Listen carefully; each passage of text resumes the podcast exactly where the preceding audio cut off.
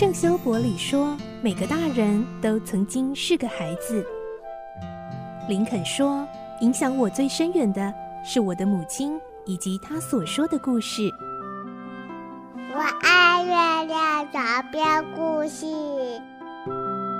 晚安，月亮床边故事。小青姐姐邀请每一位大孩子、小孩子一起听故事，不管多忙，也要和你一起听故事。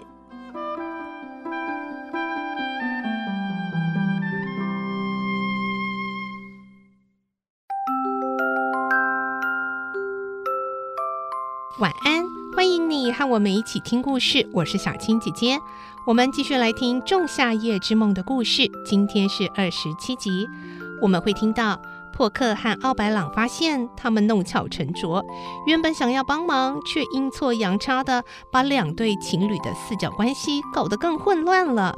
要怎么办？设法弥补呢？来听今天的故事。《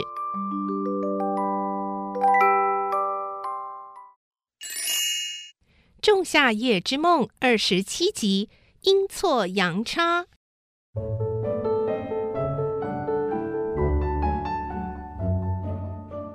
黑美雅听到蒂米屈律师说莱散特应该还活着，他说：“那么，蒂米屈律师，请你告诉我一句话，他是安全的。”蒂米屈律师回答：“要是我能够这么说，早就告诉你了。”不过话说回来，要是我告诉你，我会得到什么好处呢？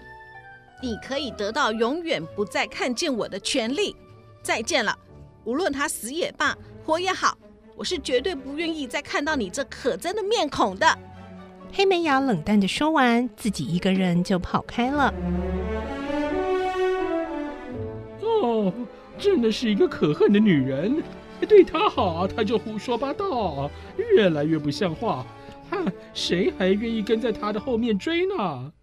愤怒至极的蒂米屈律斯干脆就躺了下来，说：“啊，讨厌！睡吧，睡吧，只有睡觉才能让人忘掉不愉快事。”他想要忘掉未能如愿的悲愤，于是闭上眼睛，不一会儿功夫就睡着了。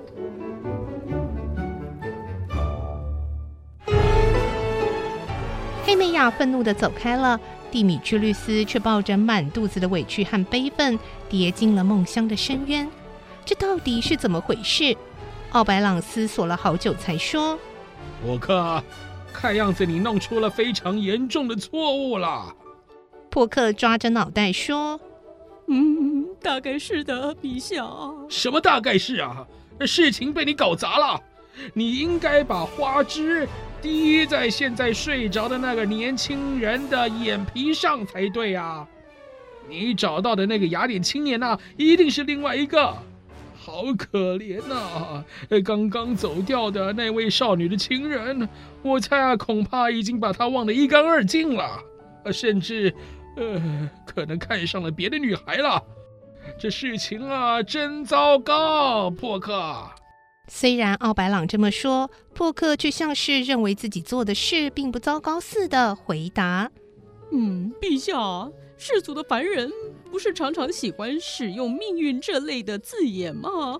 我看他们不久就会说这是命运，是命中注定的，然后就领悟的看开了。如果是这样，不也很有趣吗？”可是奥白朗却无法像破克那样硬着心肠、袖手旁观地欣赏凡人们痛苦煎熬的情景。起初就是他亲眼看到海伦娜令人哀怜的样子。虽然蒂米屈律斯不断地冷嘲热讽、毒骂他，做出苛刻的举动，他仍然死心塌地地献上爱情。现在奥白朗又清楚看到黑美雅因为失去了情人莱散特，焦急得快要发疯的这一幕。这团爱情的红线真是错综复杂。不过珀克认为，所谓纠纷就是凡人说的命运，所以笑着不管。只是奥白朗却希望想出个法子来解开这一团乱线。于是他表情严肃地吩咐珀克：“珀克，我现在命令你，凭着你那一双比风还要快的小短腿，赶快到树林里各处去把那一名叫做海伦娜的雅典少女找出来。哦，海伦娜，是不是出现在被我滴上花枝那名青年旁的少女啊？对，这次你不许再弄错了。他对这名青年爱的要死啊！把海伦娜找来以后，那该怎么办呢？哎呀，你个笨蛋啊！你还不晓得我要替你补偿过失吗？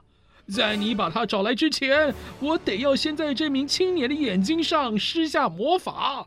哦，原来如此，我知道了。那么，陛下，我走了。破克瞧见奥白狼很不高兴的样子，感到有些畏惧，赶紧像要脱身似的奔了出去。奥白朗悄悄地走进睡着的蒂米屈律斯身旁，一边把三色堇的花朵揉碎，让流出的花汁滴在他的眼皮上，一边低声细语地念着：“中了爱神之箭的红花，希望你的灵意深深地渗进他的眼眸里。当他睡醒了，就让他瞧见清纯美丽的少女，仿佛天上星星一般美丽的少女。”青年人啊，到时候你心里的创伤将会治愈，你的愿望也会如愿以偿。奥白朗刚把花枝滴在蒂米屈律斯的眼皮上，扑克就已经喘着气又回来了。呃呃呃，陛下，海伦娜来了，很好，辛苦你了。啊，还有陛下，还有什么啊？还有一个，还有一个什么？我之前搞错的那名青年，呃，也一道来了。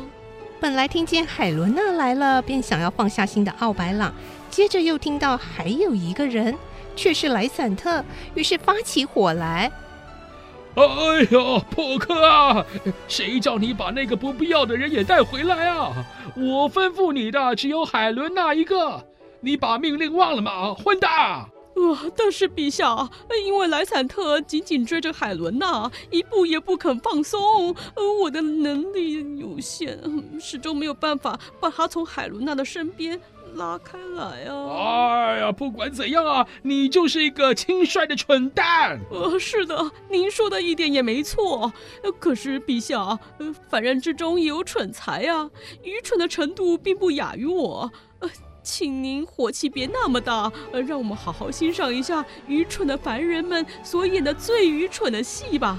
呃，我喜欢，很喜欢看这样的戏，一本正经的哭啊闹的。啊，得了，波克。你瞧，你瞧，海伦娜来了。事情既然弄到这个地步，奥白狼好像也没办法了，只好暂时停止对破克的训斥，决定和破克一起来看看他所谓凡人们的戏了。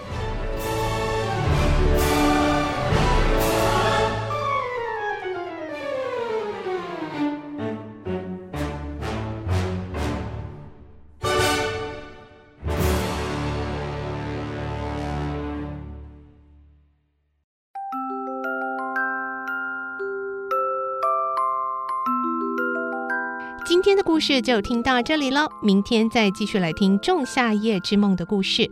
我是小青姐姐，祝你有个好梦，晚安，拜拜。